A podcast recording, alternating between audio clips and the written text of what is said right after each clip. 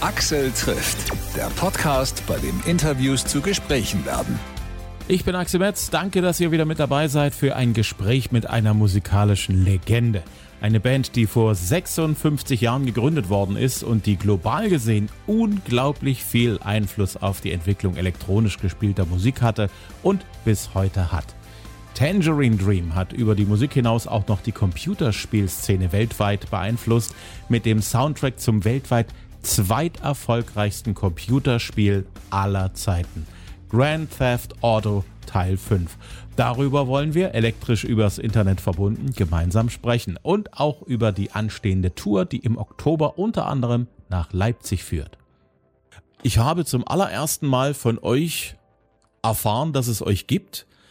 Da war ich in einer Bibliothek in der DDR, zu Ostzeiten sozusagen. Und in dieser Bibliothek gab es tatsächlich auch eine kleine Plattenabteilung mit DDR-Platten. Und da gab es mhm. eine Tangerine-Platte. Und weil ich wusste, Tangerine Dream, so heißt keine DDR-Band. So klingen nur die coolen Bands aus dem Westen. Nehme ich's mal mit. Ich habe vorher noch nichts von euch gehört. Ich habe nichts von euch gekannt. Ich habe einfach nur Tangerine Dream gesehen, Amiga-Platte, Ostpressung, nehme ich mit und habe mir das dann angehört. Das war so mein allererster Kontakt mit euch. Ihr seid als Band an den Start gegangen in dem Jahr, an dem ich auf die Welt gekommen bin. oh, super. 67. Ja, ja. War ein gutes Jahr, alles in allem. Ja.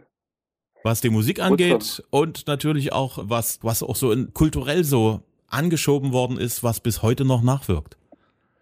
Richtig. Ende der Beatles, Doors, erste Genesis-Album, King Crimson, super. Tolle Zeit, auf jeden Fall. Ja. Ich habe auch schon öfters gehört, dass das eigentlich 1968, zumindest in Amerika 1967 war. Ja, absolut. Mhm.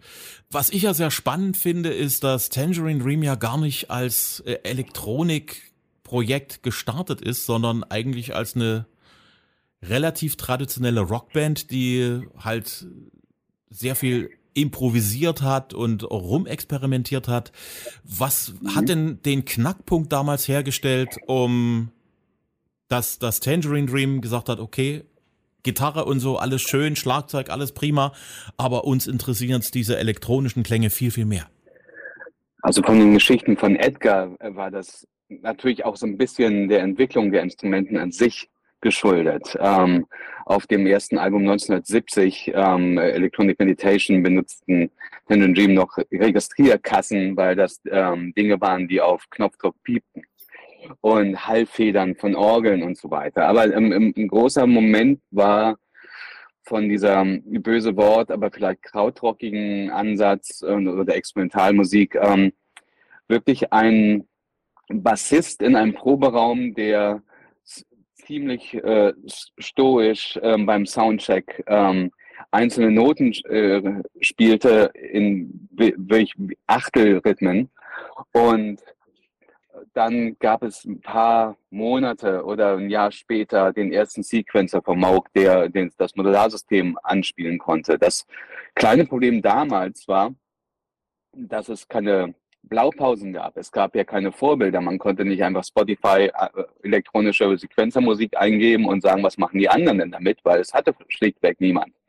Ähm, es gab allerdings auch keine Bedienungsanleitung, so wie äh, Edgar das äh, schilderte. Es gab halt ganz äh, abstruse, einfach Schaltbilder, die mitgeliefert wurden. Aber das, äh, es gab jetzt keine wirkliche, drücken Sie den Knopf oder wenn Sie das machen, passiert das. Das musste man sich alles selbst erschließen. Und da im Prinzip liegt auch natürlich eine Hauptrezeptur der Frische der, des Klanges und ähm, der Herangehensweise, dass man mit Instrumenten, die man nicht aus dem herkömmlichen irgendwie Alltagsgebrauch kannte. Natürlich gab es das Trautonium, äh, Oscar Sala und, und so weiter, äh, Martinon und so davor. Aber Dinge, die man wirklich ähm, aber auch da gab es sehr, sehr wenige. Ne? Also von, von, von daher, das, aus, mit diesem neuen Instrumentarium versuchen, neue Klänge zu basteln oder zu erstellen, die zum einen versuchen, no, wirklich neue Klangfarben zu entwickeln. Teile der alten Synths hatten ja auch dann merkwürdige Presets, die nichts ähm, mit der eigentlichen Beschriftung zu tun hatten, wenn da irgendwie was wie Trompete oder Streicher draufsteht, was ja nur bedingt ähm, an die Idee einer Hüllkurve von Streichern, dass sie also langsamer einschwingen als zum Beispiel ein Klavier und ein Klavier wiederum deshalb nach dem Tastendruck, wenn man das Pedal nicht drückt, der sofort aufhört, wie eine Orgel, also jetzt von Okay, eine Orgel eher, sonst hat man die äh, Seitenresonanzen. Ähm, da, da, das ist, weil die Rezeptur der, der Frische und es gab halt, es, es gab ja keine Beispiele und die meisten haben in den 70ern äh, oder Ende 60ern ja erstmal als ähm, ja, herkömmliches Instrumentarium Band ähm, begonnen, allerdings schon auch hier und da als Gegenbewegung gegen die deutsche Musik in der damaligen Zeit, die ja sehr, also extrem divers war. Da waren ja die Beatles zeitgleich mit äh, Roy Black, mit äh, Freddie Quinn und so weiter, alle in den Top Ten vertreten. Ja, mhm. und das, also es war wirklich auch die sehr ähm, damals radiotaugliche ähm, oder auch diese ähm, von, von vielen von, äh, da, damals wurden ja viele Lieder von einem Film begleitet oder andersrum. Ne? Ähm, da so ein bisschen ähm, eine Gegenbewegung zu, zu entwickeln oder zu überlegen, was in Deutschland ja ein Ticken später war. Ich meine, die Beatles haben einfach so viel vorgelegt, dass die ähm, in, gerade der Rest sich dann im Prinzip überlegen musste, wie kann man noch neue Dinge ähm, erschaffen oder finden. Ähm, das, das war sicherlich ein Träger für die Anfangszeit. Hm. Was mich sehr interessiert, damals in dieser Anfangszeit waren das ja große Kisten und Kästen mit unglaublich vielen Kabeln, die dort wild hin und her gespannt worden sind zwischen den einzelnen Kisten. Also das war eine sehr schwierige Geschichte. Wie sieht das mit der aktuellen Show aus? Wie bringt ihr die Musik, die äh, ja zum Teil ja auch schon eine Menge Jahre auf dem Buckel hat, in eurer aktuellen Show auf eurer Tour auf die Bühne? Ja, also die Modular-Synthesizer sind zum Glück kleiner geworden. Ähm, aber es ist so auch im heutigen Vergleich unheimlich viel Equipment, was auf der Bühne steht. Besonders der Thorsten Queschling hat eine große Modularwand. Die einzelnen Module davon sind zwar kleiner als damals, dafür sind es viel mehr. Das heißt, heutzutage sind dann die dynamischen Möglichkeiten oder überhaupt die ja, Modulationsmöglichkeiten der Klänge noch viel größer. Es passiert aber auch analog mit derselben Technik.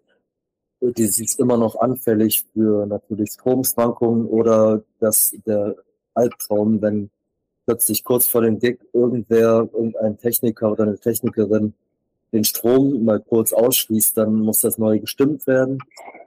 Und ist aber bei uns auf der Bühne eine Mischung aus alt und neu. Es ist sehr viel, viele Keyboard-Synthesizer, Hoshiko an der E-Geige auch und auch Synthesizern. Und die E-Geige geht auch durch Effekte, wird auch oft wie ein Synthesizer behandelt. Und ähm, ja, es sieht ein bisschen anders aus, ähm, aber ist immer noch ein großer Aufwand jedes einzelne Mal. Das ist klar. Die Möglichkeiten sind ja, haben sich ja ver vermillionenfacht seit den späten 60ern, frühen 70ern. Damals in der Zeit hat sich das ja schon äh, alleine dadurch, dass es überhaupt solche Instrumente plötzlich gab, die man auch irgendwo bedienen konnte, hat man ja, denke ich, äh, schon gedacht, Mensch, hier eröffnet sich uns ein ganzes Universum. Das hat sich ja potenziert seitdem. Geht das eurer Meinung nach in die richtige Richtung, dass man immer mehr Möglichkeiten hat von der Technologie und von der Anwendung der Technologie? Oder verliert man sich in diesem riesigen Universum aus Möglichkeiten? Ja, auf jeden Fall beides. Und ähm, ich glaube, jeder, wir haben uns alle schon sehr viel in vielen Dingen verloren, aber gerade durch dieses sich in den Möglichkeiten verlieren, schafft man sich natürlich auch jeder für sich, jede für sich neue Begrenzungen. Insgesamt ähm, haben wir, funktioniert es aber für uns gut, ein sehr großes Instrumentarium zu haben und die Auswahlmöglichkeiten zu haben, dass wir dann zum Beispiel im Endteil jedes Konzertes, also der Session, die irgendwo zwischen 20 und 60 Minuten dauert, ähm, ja, genug klangliche Möglichkeiten haben, um das für uns spannend zu halten und hoffentlich auch fürs Publikum. Aber ja, ich glaube, das ist so eine bisschen so eine Drahtseilwanderung zwischen so der Neugier für die immer neuen Möglichkeiten und die haben wir alle sehr. Also wir benutzen auch ganz moderne Dinge. Wir sind jetzt nicht eine Retro-Band heutzutage. Ähm, aber natürlich sind oft wichtige Entscheidungen sind natürlich auch, was man vielleicht nicht benutzt und nicht gebrauchen kann. Aber wir kommen eigentlich gut klar, kann ich das, würdet ihr zustimmen mit vielen Möglichkeiten. Auf jeden Fall. Hm. Ihr seid allesamt nicht aus der Originalbesetzung, ihr seid alle so seit 2005. Thorsten, du bist 2005 dazugekommen, ihr dann genau. später. Wie führt man denn so ein Projekt wie Tangerine Dream, das jetzt 56 Jahre alt wird in diesem Jahr, wie führt man das weiter? Und wie, um, wie, wie behält man auch ja. den, den Spirit, den Tangerine Dream als Projekt ausmacht? Ich glaube, das ist auch die, eine der Grundlagen für die Langlebigkeit. Ich meine, die Originalbesetzung ähm, von 67, ähm, das, die hielt, glaube ich, drei Monate von Edgar abgesehen. Und dann äh, kam ja immer, immer weitere zu. Auf dem ersten Album sind Schnitzler und Schulze und Edgar dabei. Und da dann halt Das war schon die vierte, oder? Ich glaube, die ja, ja, der ersten genau. LP war schon die vierte Besetzung. Richtig, genau. Und ähm, ich meine, dann Schreuder und dann Baumann und Schmölling war auf Album 20, äh, nee, oder was, 10 vielleicht. Ja? Ähm, von daher, das ist, ähm, es ist eine starkes, ein starkes Konzept, ähm, dass die Musik wichtiger ist als die Individuen, ähm, dass jeder aber trotzdem seine Stärken natürlich mit einfließen lässt und im Prinzip und versucht ähm, mehr nach vorne in, in die Zukunft zu denken, also mehr ähm, die Sehnsucht, etwas Neues zu finden, den nächsten Akkord zu finden, der vielleicht noch nicht so häufig gespielt wurde, weil wahrscheinlich sonst sehr viele, also die meisten wurden ja schon mindestens einmal gespielt, gehen wir mal davon aus. Oder ein kleines Zitat, äh, Melodiezitat zu finden. Ähm, wirklich die, die Idee ist die ähm, Weiterentwicklung.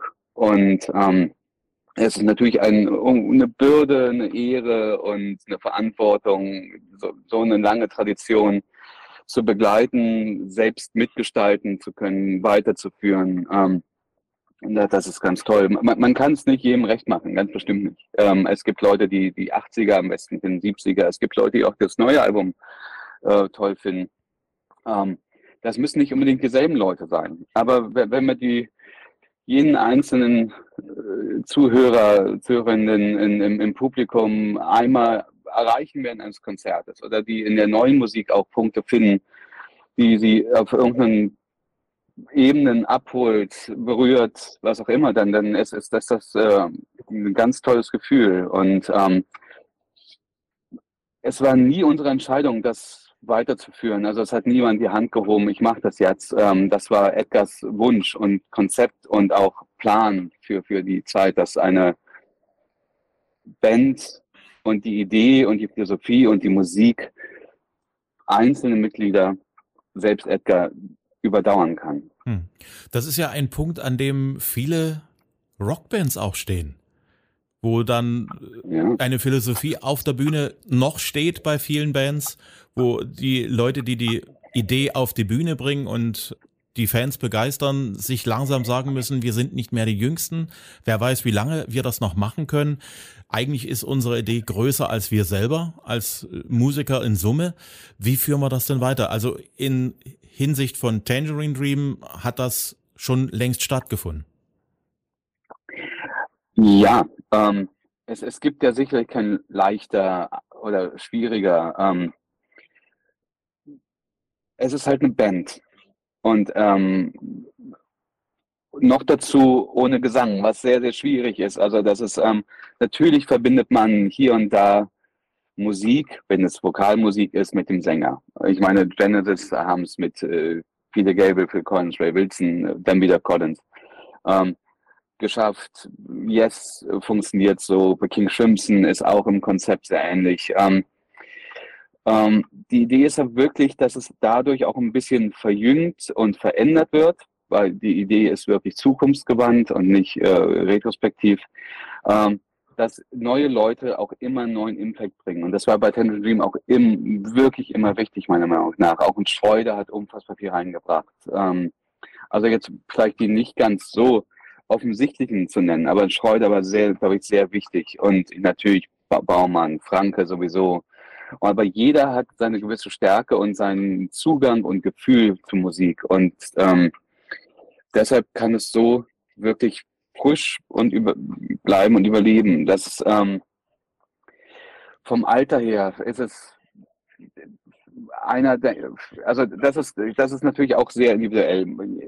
Einzelne fühlen sich mit 40 äh, ähm, irgendwie ja, vielleicht zu alt oder was auch immer.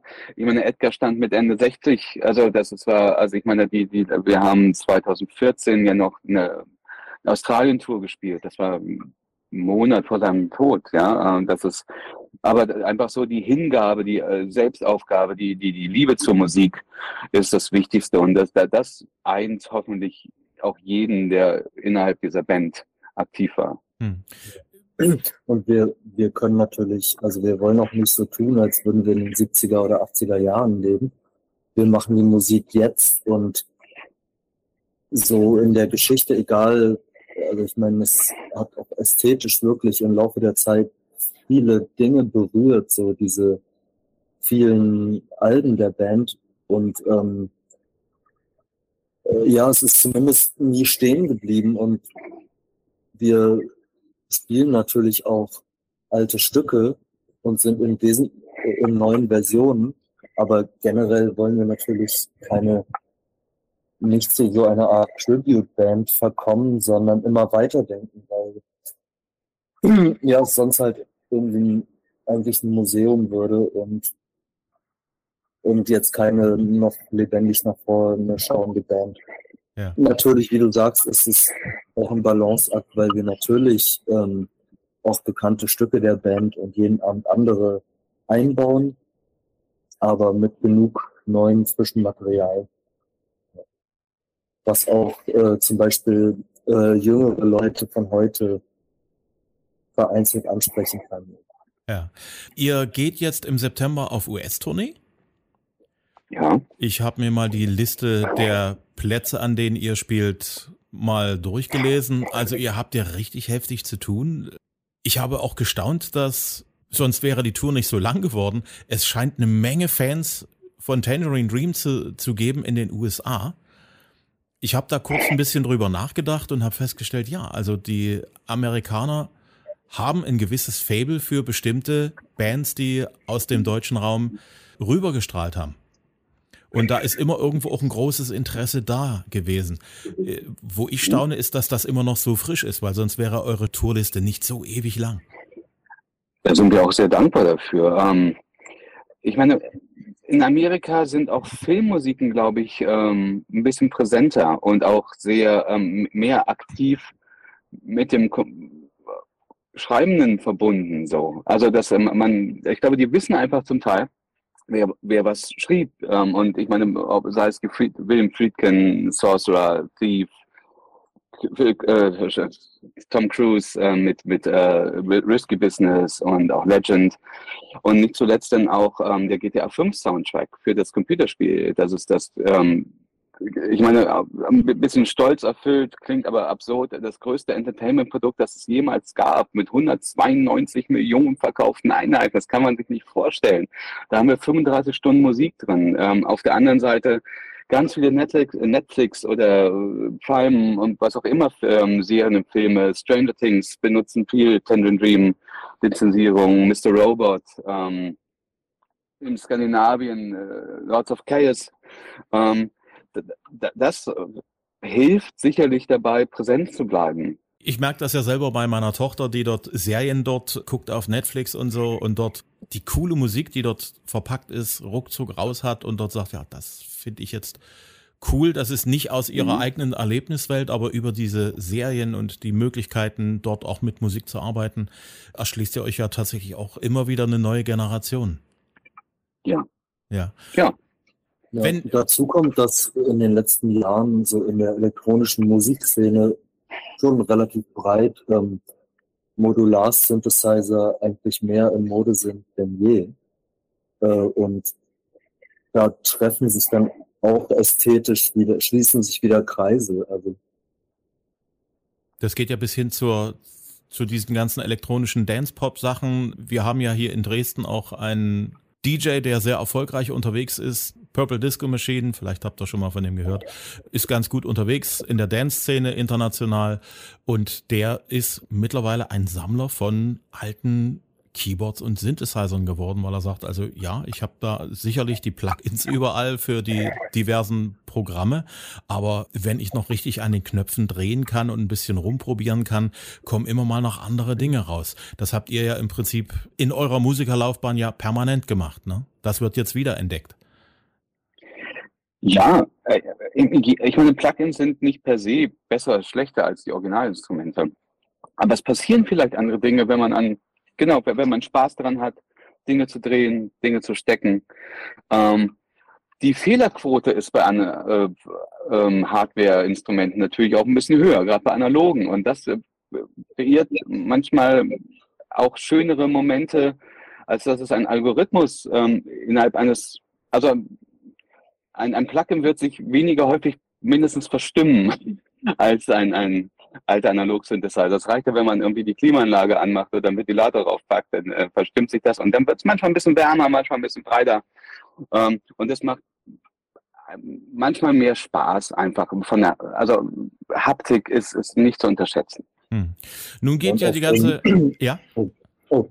Ich wollte nur sagen, auf dem Raumalbum gibt es auch mehrere Takes und Stellen, wo schöne, glückliche Unfälle äh, auf dem Album gelandet sind. Also zum Beispiel, ja, ähm, Modular-Synthesizer-Einstellungen, wo, weiß ich nicht, als ich es dir vorgestellt habe, deinen eigenen, vorgespielt habe, deinen eigenen Tape, Thorsten, du dich gefragt hast, wie, wie ist das gekommen? Wo irgendeine Fehl, irgendwas mit dem Strom, irgendeine Fehlschaltung war und plötzlich ein Effekt dazugekommen ist, den sich eigentlich niemand ausdenken könnte. Das sind genau mhm. diese ähm, ja, diese glücklichen Zufälle, die man dann, wenn man möchte, erkennen kann und mit denen weiterarbeiten kann. Hm. Nun geht ja mittlerweile Musik in eine Entwicklung hinein, die künstliche Intelligenz mit beinhaltet. Also es ist ja jetzt schon komplett, kann man Musik auf einem unglaublich vielschichtigen Niveau einfach auf einem Laptop erstellen künstliche Intelligenz kann komponieren, kann produzieren mit ein paar Vorgaben. Je besser man die Vorgaben macht, um so zielgerichteter bekommt man irgendetwas, was man wollte. Geht das eurer Meinung nach in die richtige Richtung? Naja, darf ich was sagen? Ja. Ich glaube, es ist sicherlich äh, ein Stück weit nicht aufzuhalten.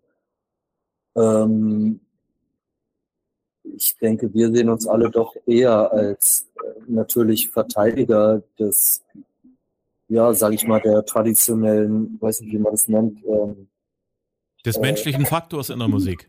genau, aber ich denke, das ist auch, dadurch, dass es jetzt so ein Thema ist, äh, finde ich schon sehr interessant, dass dadurch die Frage, was ist eigentlich spezifisch menschlich, auch gerade in der Musik jetzt an Bedeutung gewinnt. Und ich finde, das hat auch gute Seiten, dass man dadurch viel mehr darüber nachdenken muss. Natürlich ist zum Beispiel, was KI schon sehr gut kann, ist natürlich Hintergrundmusik, sagen wir mal, chill, etwas böse gesagt, Chill-out-Piano-Musik. Das ist mathematisch und mit Wahrscheinlichkeitsrechnung natürlich ganz leicht. Und da kann man dann auch das oft nicht unterscheiden, weil halt die auch die musikalischen Strategien dahinter so einfach sind. Und ja, das beschäftigt einen natürlich, sich zu fragen, welche meiner Strategien sind eigentlich algorithmisch formulierbar und was ist da noch, um jetzt mal so ein bisschen pauschal zu sagen, was sind die spezifischen ähm, menschlichen Eigenschaften, zum Beispiel wir sterben alle. Ja. Und das macht was mit uns und darauf reagieren wir und so weiter. Und ja, ich denke, dass ähm, für die Musikindustrie kann das natürlich und wird sicherlich auch bei problematische Folgen haben. Als Werkzeug benutzen wir natürlich künstliche Intelligenz alle mehr oder weniger schon seit Jahren, also auch in Computerprogrammen, DAWs äh, oder in bestimmten Plugins sind natürlich im weitesten Sinne solche Sachen schon länger eingebaut, wenn es auch um zum Beispiel Zufallsgeneratoren äh, geht und alle möglichen. Das heißt, als ähm, Werkzeug für uns schließen wir es, also ich zumindest nicht, äh, gar nichts aus. Und ja, wer hat da die Hoheit? Hm. Also das ist, das ist wirklich ein sehr aktives Thema gerade. Ne? Ich meine, generische Musik kann generisch erzeugt werden. Das, äh, also das, das ist der Fluch und Segen wahrscheinlich. Ja. Ähm, wenn man aber genau das überlegt, ähm, was unterscheidet uns, ist vielleicht Musik und Kunst als groß zu häufig benutzter Begriff, vielleicht die Kanal Kanalisierung von Gefühlen, wie Liebe, Trauer, Freude, ähm, was auch immer. Und eine KI kann ja nur eine, eine Abbildung davon, also wie ein Foto, das erste Foto von einem Gemälde. Also das ist hier und da wie andere Leute Tagebücher abschreiben und dann ähm, zwei Sätze verändern. Ich glaube nicht, dass die, also dazu bräuchte KI ein Bewusstsein. Hm. Und davor sollten wir vielleicht Angst haben, wenn es dann passiert. Ähm, ähm, wenn eine KI der Meinung also eine KI kann ja nur eine abstrakte Vorst also oder Analyse, Analyse von, von Trauer oder Liebe oder irgendein Gefühl abschreiben. Hm. Und daraus hin ein Lied kreieren, da, hoff, da glaube ich, sind wir momentan noch ein bisschen im Vorteil. Aber das kann sich auch, aber natürlich als, als Werkzeug für ich meine, Knackse aus Musik rechnen oder sowas. Das mhm. ist doch super. Also dafür hätte ich gerne KI oder ähm, eine Brummschleife rauszusuchen oder sowas. Ähm, ob es jetzt ein Tagebuch abschreiben muss, wäre ich nicht, also würde ich das nicht unbedingt unterstützen in jeglicher Hinsicht. Alles klar. Und gleichzeitig sind das natürlich auch Dinge, die von einzelnen Komponisten schon vor vielen Jahrzehnten gedacht wurden. Wenn man jetzt an Xenakis denkt und äh, quasi komplexere Statistiken und äh, Datenverarbeitung, also von äh, großen Datenmengen, sowas in Musik zu über, überlegen. Also dann gedanklich ist es ja alles gar nicht so neu, wie man denkt, bloß plötzlich plötzlich erreicht es die das eingeben ja. oder eine Antwort bekommen. Ja. Absolut. Ihr seid im Oktober in Leipzig im Gewandhaus. Mhm. Wart ihr da schon mal im Gewandhaus? Ist ja ein, ein Haus mit einer sensationellen Akustik. Zumindestens. Ich, ich habe zweimal dort gespielt. Ja. Das ist toll, ja. wir freuen uns sehr drauf. Das ist das Auftaktkonzert der Deutschlandtour auch. Das ist schon großartig. Hm. Und äh, wir haben dann gerade 19 Konzerte in Nord Nordamerika hinter uns und sind wahrscheinlich äh, gut in Form. Wenn ihr an Leipzig denkt, was habt ihr für Gedanken im Kopf? Ich meine, auch nur so ganz persönlich. Ich war schon oft da. Ich glaube am meisten, mhm. ich habe schon öfters im UT Konnewitz gespielt mit verschiedenen Bands und irgendwie habe ich als erstes eigentlich diese Gegend im Kopf.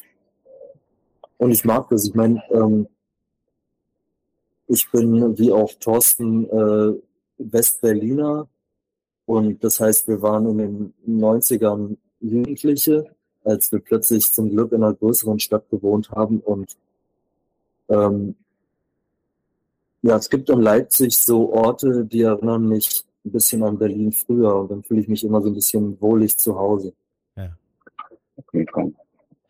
Und das ist auch einfach durch, durch die Nähe einfach ähm, gehört so der, zur Nachbarschaft, wie ich meine anderthalb Stunden so, dass da fährt man gern mal hin, so. Also wie in, in andere Richtungen. Also alles, was so zwei Stunden ist oder anderthalb Stunden, 1,50 mit der Bahn, Leipzig, Hamburg, gehört einfach so zum, zum direkten Umfeld, so für mich. Ja, klar. Ich weiß, es ist immer schwierig, über so eine Show zu sprechen. Worauf kann sich der Zuschauer bei eurem Konzert in Leipzig im Gewandhaus denn freuen? Wie wird sich die Show darstellen? Ja, es wird erstmal einen längeren Teil aus existierenden Stücken, alt und neu, Ähm, gespielt, immer natürlich live gespielt und in neuen Versionen. Das heißt aus den 70ern, 80ern, Nullerjahren, 10er Jahren und 20er Jahren. 90er sind ausgelassen. Und ähm,